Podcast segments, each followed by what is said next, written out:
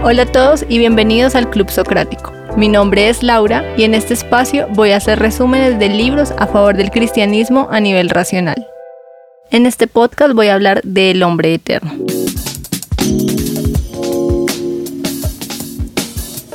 El hombre eterno está escrito por Chesterton. Es un ensayo histórico sobre la humanidad, Cristo y el cristianismo. Chesterton escribió este libro en cierto modo como respuesta al materialismo de otro libro llamado Breve Historia del Mundo, escrito por H. G. Wells. Como dije en el anterior libro, Mero Cristianismo, este fue uno de los libros determinantes en la conversión de Lewis. Los temas que trata Chesterton en este libro los aborda desde un punto de vista histórico más que teológico.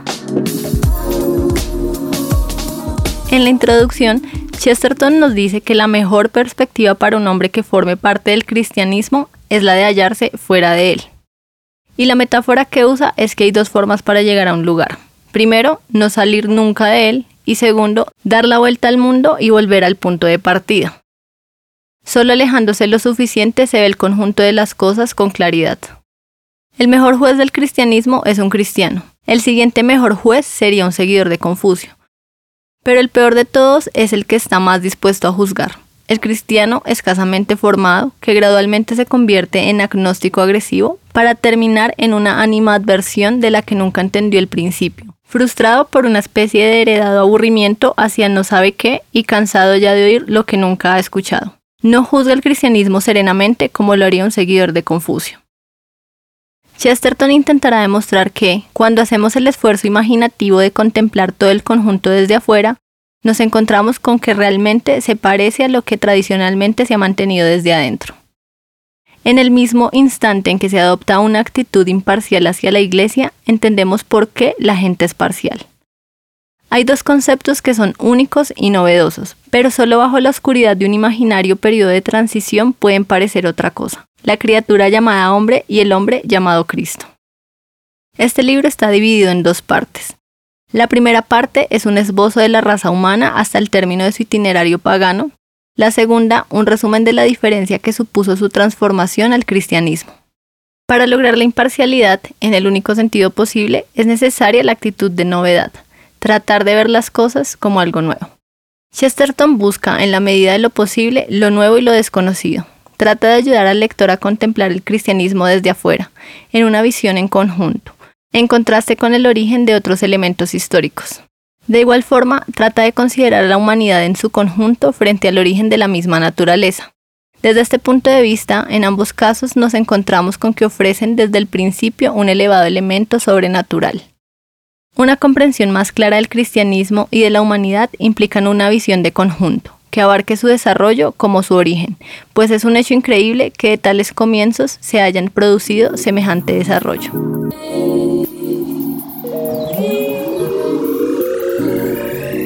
Parte 1. La criatura llamada hombre. Primero, el hombre de las cavernas. La mayoría de las historias sobre la humanidad comienzan con la palabra evolución. La palabra tiene algo de lentitud, de moderación y de gradual. Frente a los hechos primitivos resulta poco práctica. Nadie es capaz de imaginar cómo de la nada puede surgir algo. Y nadie está ni un poco más cerca de imaginarlo por el hecho de explicar cómo algo puede convertirse en otra cosa. La idea de ese acontecer moderado y lento constituye en gran parte a una ilusión. Es algo ilógico, pues la lentitud no tiene nada que ver con el asunto. Un suceso no es más o menos comprensible en función del tiempo que tarda en producirse. Para un hombre que cree en los milagros, un milagro será increíble si se produce lenta o repentinamente.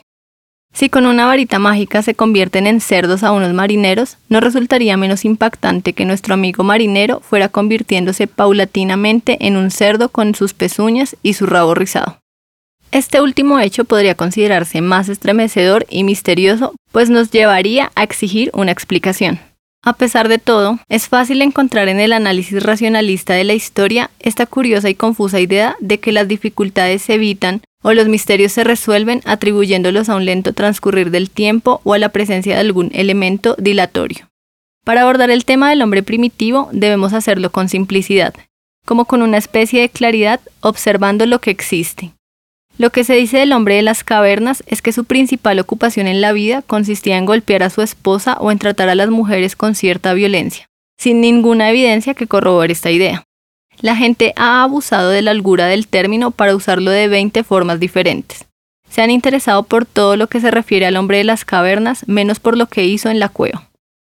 Existen pruebas reales de lo que allí realizó. Son escasas, como ocurre con todas las huellas prehistóricas, pero guardan una relación directa con el auténtico hombre de las cavernas. Lo que se encontró en la cueva no fue el garrote, lo que se encontró fueron dibujos o pinturas de animales realizados no solo por la mano de un hombre, sino por la de un artista. Pero no es a hacer arte a lo que se refiere el novelista ni el psicoanalista cuando se refieren al hombre de las cavernas.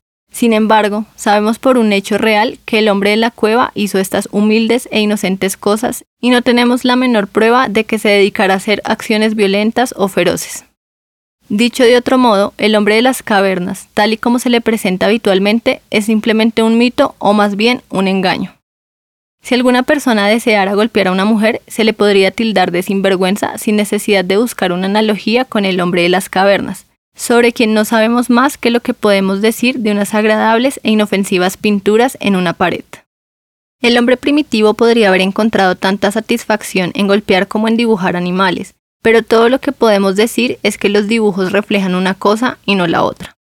Y la sencilla lección que nos enseña la cueva de pinturas en la roca es que el hombre se diferencia en especie y no en grado. Y la prueba es esta que el hombre primitivo dibuja un mono, mientras que tomaríamos por broma si nos dijeran que el mono más inteligente dibuja un hombre.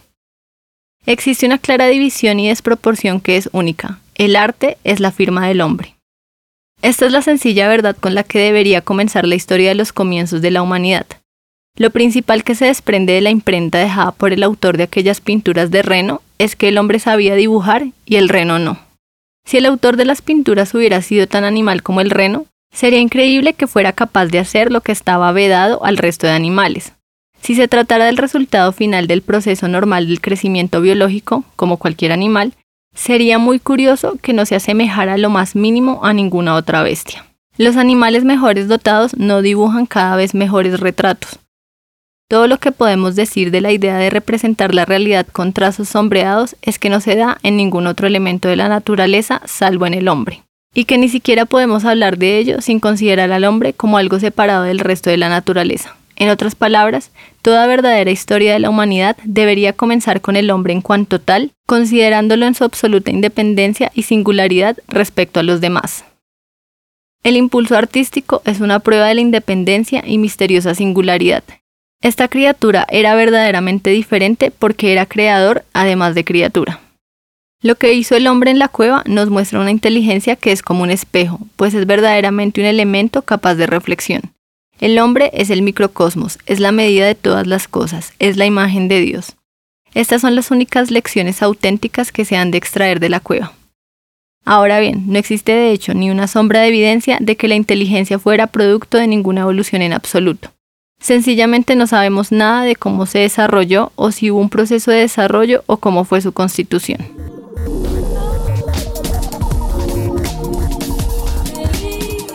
Y con esto he finalizado el podcast de hoy. En el siguiente seguiré con los otros puntos. Mi nombre es Laura y esto es el Club Socrático. Si quieren apoyarme para que siga creando esta clase de contenido, pueden encontrarme en Patreon como Lauquentaro. Allí subo los resúmenes por escrito y resuelvo preguntas. Recuerden que pueden seguirme en mis redes sociales como Lauquentaro en YouTube, Instagram, Facebook y WordPress. Nos vemos en el próximo podcast. Chao.